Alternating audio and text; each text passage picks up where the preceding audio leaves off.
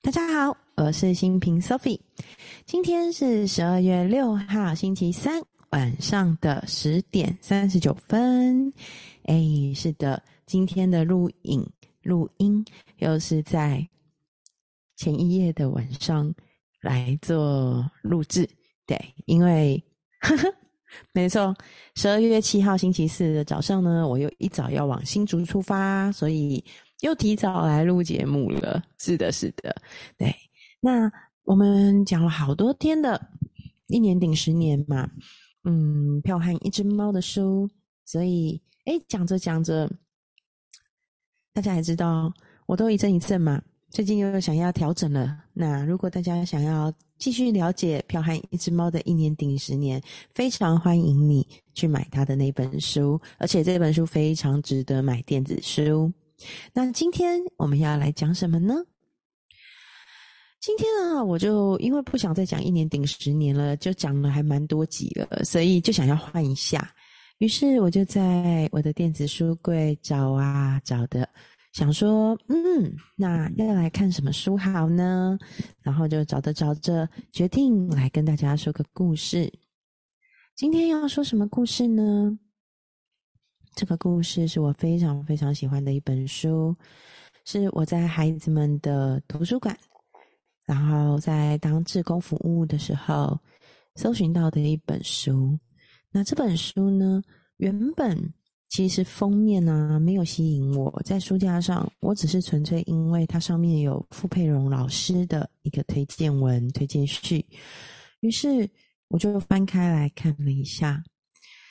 那我发现傅佩荣老师他在，就是他是台湾大学哲学系教授。傅佩荣老师呢，我在学《易经》《老子》《庄子》，我都是买傅佩荣老师的解读《易经》啊，解读《道德经》啊，解读《老子》、解读《庄子》的版本。我非常喜欢傅佩荣老师的一些见解，然后包含我《易经》好几本书都是买傅佩荣老师的书。所以，其实我看到傅佩荣老师有在写推荐序的时候，我就特别注意。我觉得老师写的非常棒。他说：“我们平日生活往往靠外在我跟内在我联合起来，一起面对世界，经常忘记了真我或心灵我的存在，以致常常会有落寞的感受。”得到越多，失去的也越多。但是平白无故就要认真的对待心灵我，却又有些困难。因为在日常生活中，我们都是用习惯在主导跟重复，累积了一层层的心理防卫作用。虽然明明知道山下有块石头等着我们日复一日的去推向山顶，可是我们还是像命运注定的学习佛斯一样，踩着沉重的步伐走向大石头。防卫是为了保护，既定的命运虽然让人不耐烦，但是已知的一切总是比较熟悉。为什么要去反抗？何必要去突破？在黑暗中跃向彼岸，固然是勇敢的表现，但真的有彼岸吗？换个方式说，当我们尽量在摆脱外在我的束缚与压力，并且辨明内在我的虚伪与自怜之后，然后呢？谁能保证一定可以获得可贵的真我？这本书是一个武士，整天穿戴着盔甲，到处去救人。他想要证明自己是心地好、善良、充满爱心的人。久而久之，他的妻子跟儿子都看不见他盔甲下真面目。他也忘记自己的长相，他决心脱掉盔甲，到森林去请教法师。我们在人间常常以外在我的表现来决定内在我的性质，进而遗忘了心灵我。所以这本书的书名叫做《为自己出征》，为自己出征。我们是不是能够经过沉默、知识与智勇，摆脱外在我的束缚？调整内在我的成见，让心灵我自由的展现呢？我很喜欢这个故事，在看到傅佩荣老师的推荐序时，就带给我很深的触动。它不是一个很长的故事，基本上大概花个一天两天的晚上就可以把它读完。但是读的时候，你会再三咀嚼，它非常非常的浅显易懂。是非常简单的文字，却深深富含深意。那就让我在今天的夜晚，也许是你的白天，也许是你的午后，为你读一部分关于这本书，为自己出征。第一章：武士的难题。很久很久以前，在遥远的地方，有一位武士。他认为自己心地好、善良，而且充满了爱。他要做所有心地好、善良、充满了爱的武士会做的事，向一切心地坏、卑鄙又可恶的武士挑战。他屠龙，也拯救遇难的公主。不过啊。当武士这门生意比较清淡的时候，他有个让人讨厌的习惯，就是主动去搭救美丽的公主，不管他们需不需要被拯救。所以，虽然很多公主很感激这位武士，但也一样多的公主觉得他很机车。对于这一点，他很哲学的接受了。毕竟，要讨好每一个人是不可能的。可是啊，真正让这个武士声名大噪的，还是他的盔甲。这套盔甲是国王赏赐的礼物，是用一种非常稀有、和太阳一样闪亮的金属所制成。有些村民发誓。他们曾经看见太阳从北边升起，或从东边落下。事实上，他们看到的不过是武士朝着四面八方前进而已。只要啊，一提到有任务，武士会马上套上盔甲，跳上马，向任何可能的方向骑去。有时候他会弄得同时朝着几个不同的方向前进，这可真不是一件容易的差事。这么多年来，武士啊，拼命要成为天下排行第一的武士，所以呢，他总是有打不完的仗、杀不完的龙和救不完的公主。这位武士，他有个忠心耿耿、有心胸宽大的老婆，叫做茱莉亚。茱莉亚呢，会写美美的诗，说聪明的话，对酒也很有品味哦。而且啊，他们还有一个希望将来能继承家业的金发美少年儿子克斯。茱莉亚呢，跟克斯很少有时间跟武武士相处，因为武士不是在打仗、屠龙、拯救公主，就是穿着盔甲顾影自怜。说真的，武士啊，爱他的盔甲，爱到不愿意脱掉的地步。晚上吃晚餐，他穿着盔甲；和朋友在一起，也穿着盔甲；甚至上床睡觉，也穿着盔甲。终于有一天，他的家人和朋友都忘了武士不穿盔甲长什么样子。偶尔，克斯会问妈妈说：“爸爸究竟长什么样子啊？”然后，茱莉亚会带着他的儿子到壁炉边，指着武士的画像说：“哎，这就是你爸爸的长相呀！至少他从前长这个样子。”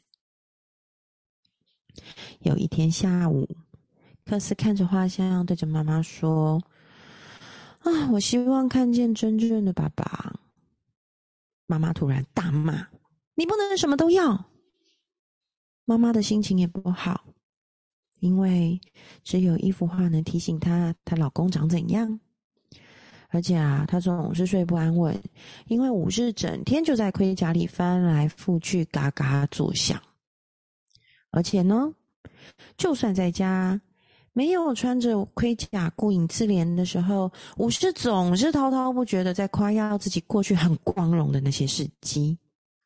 茱莉亚跟克斯连话题都沾不上边，尤其是不小心接上了话题，武士不是马上关上了面盔，就是说啊，我要上床睡觉了。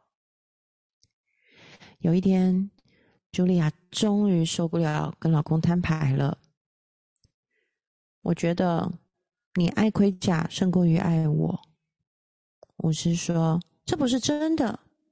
我不是把你从那只恶龙的魔爪里救出来，又把你安顿在这么高级的城堡里吗？茱莉亚用力的从他的面盔里看进去，好看到他的眼睛。茱莉亚说：“你喜欢的。”只是去拯救我而已。你当初没有真的爱过我，现在也不是真的爱我。武士很坚持的说：“我真的爱你啊！”他笨拙的用冰冷又坚硬的盔甲抱着他，差点把茱莉亚的肋骨都弄断了。茱莉亚命令说：“那你现在把这件铁衣脱了，好让我看到真正的你。”可是。我得随时准备好跳上我的马，朝四面八方骑去啊！武士这样说。茱莉亚说：“如果你不把这件鬼东西脱下来，我现在就要带着儿子骑上马，马上离开你。”对武士来说，这可是一个很严重的打击。武士不愿意让茱莉亚离开他，他爱他太太，也爱他儿子。可是，他也爱他的盔甲，因为盔甲可以向每个人展示他是一个什么样的人。他是一个心地好、善良、充满了爱的武士。我是很意外，太太不觉得他心地好、善良，而且充满爱。所以有一段时间，武士的五内俱焚。最后，他终于下定决定。如果继续穿着盔甲，会失去茱莉亚跟克斯，那他宁可把盔甲脱掉。武士不情愿的伸出手，想要把盔甲脱下来，却意外发现盔甲一动也不动。他在更用力的拉，还是没办法把盔甲拉下来。在很惊慌的状态之下。武士试着把头盔上的面盔抬起来，可是面盔竟然也卡住了。他一遍又一遍用力的扯，然而面盔仍然纹风不动。心情很烦躁的勇士四处的在家里走来走去。这怎么可能？头盔卡住不奇怪，因为他好多年都没有把头盔摘下来了。可是面盔又是另一回事啊！他一直不停的要把面盔拉开，吃吃喝喝。可是事实上，当天早上他明明还把面盔抬起来吃炒蛋跟乳猪当早餐呢。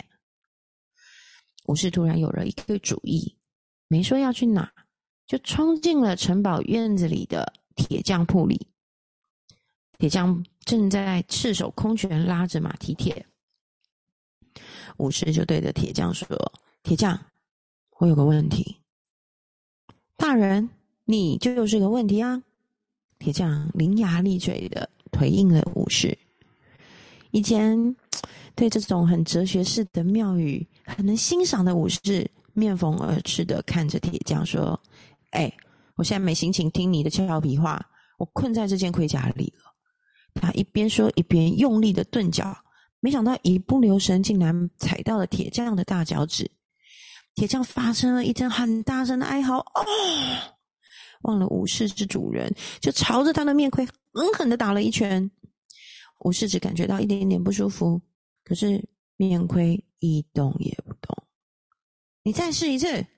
武士命令铁匠，完全没有感觉到铁匠是因为很愤怒才顺从他。好啊，乐意的很。铁匠拿起一个斧头，用力的朝武士的头盔砍下去。没想到头盔连个凹痕都没砍出来。武士开始觉得很惊慌。铁匠是全国最强壮的人哎，如果连铁匠都不能把他的盔甲摘下来，那还有谁能？铁匠基本上是个好人，他感觉到武士的惊慌，开始同情起他。大人，你这下麻烦大了。不过别放弃，明天等我休息够了，你再来。我今天累了一天了，没有力气了。当天晚上吃饭，嗯，是个大挑战。茱莉亚把小块的食物弄碎，塞进武士的面盔，结果水汽越来越大。吃到一半，武士跟茱莉亚说：“铁匠想要帮我把头盔弄下来，可是没有成功。”茱莉亚超生气：“我不相信你这个乱摇乱想的粗人！”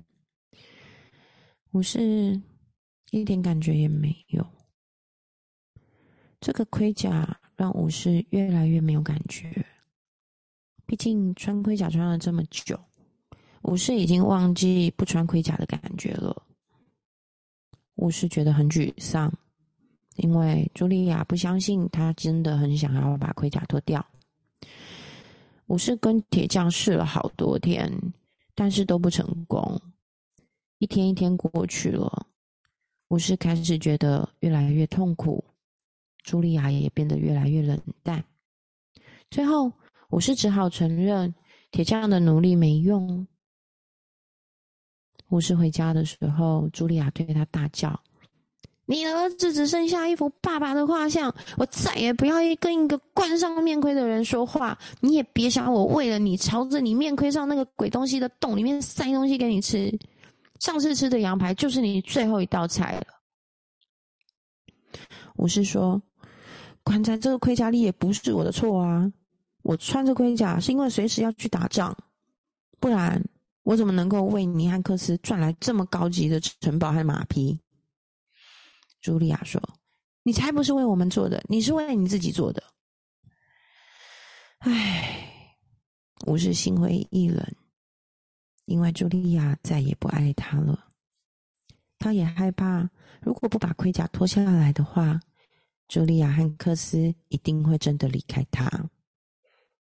我是想了好多好多主意，可是都没有一个行得通。那怎么办呢？我是决定换个地方试试其他的运气，应该某个地方总有个人能帮他把这个盔甲脱掉吧。当然，他一定会想念茱莉亚，想念克斯和他的高级城堡。他也很担心，他不在的时候，茱莉亚可能会爱上另一个武士。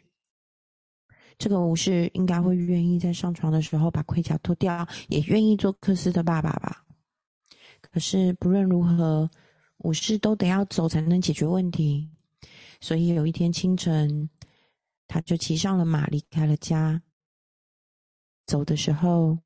武士连头都不敢回，怕自己会改变心意。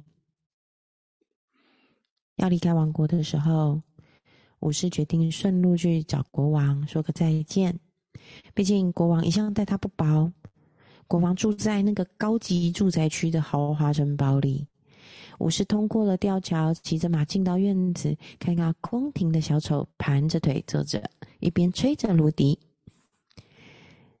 这只小丑呢？这个小丑叫做乐包，因为他身上总会背着一个彩虹般美丽的包包，里面装了各种让人开心的小玩意，有奇怪的算命牌，有能够隐形的彩色珠珠，还有用来戏弄观众的各种小小玩偶。武士说：“哎，乐包，我来跟国王道别。”乐包抬起头对他说：“国王起床就远行，与你他也无话应。”武士问：“他去哪啦？”乐包回答：“国王前去打胜战，切莫迟疑，快追赶。”和国王失之交臂，又不能参加圣战的行列，武士感到非常失望，叹了一口气说：“国王都回来的时候，我可能已经在盔甲里饿死了，我们可能再也见不到面了。”乐宝说：“看来你受苦已久，虽神勇，不能自救。”武士神气说：“我才不要在这里忍受你侮辱我的话，你就不能面对别人的事情认真一点吗？”乐包说。问题不能困扰我，机会来时要掌握。武士很生气，就说：“如果你也卡在这里，你就会唱别的歌了。”乐包反驳他说：“同样盔甲在无声耳之牢笼容易见。”哇！武士超气的。武士说：“我不要跟你讲了，我没有时间听你废话，我得设法把自己从这身盔甲里弄出来。”这时候。乐包突然在后面喊：“有人能够帮助你，助你争我出废墟。”武士拉着马对乐包转过去说：“哎，你真的知道有人能帮我从盔甲里救出来吗？是谁呀？”梅林法师是其名，见他你将得新生。我是说：“梅林，我唯一听过梅林就是那个亚瑟王伟大的名师啊。”亚瑟王，他是英国古代时期伟大的明君，出身低微，因为拔出时中剑而变成了英国的国王，创了圆桌武士。没错，就是他。武士说：“他怎么可能呢？梅林跟亚瑟王是古时候的人哦。”乐包说：“梅林啊，活得好好的，他在远方的树林里，你去那边找他吧。”武士说：“哎。”远方的树林这么大，我怎么找得到啊？乐包笑了，无人知。不论何时，徒弟来，老师就到。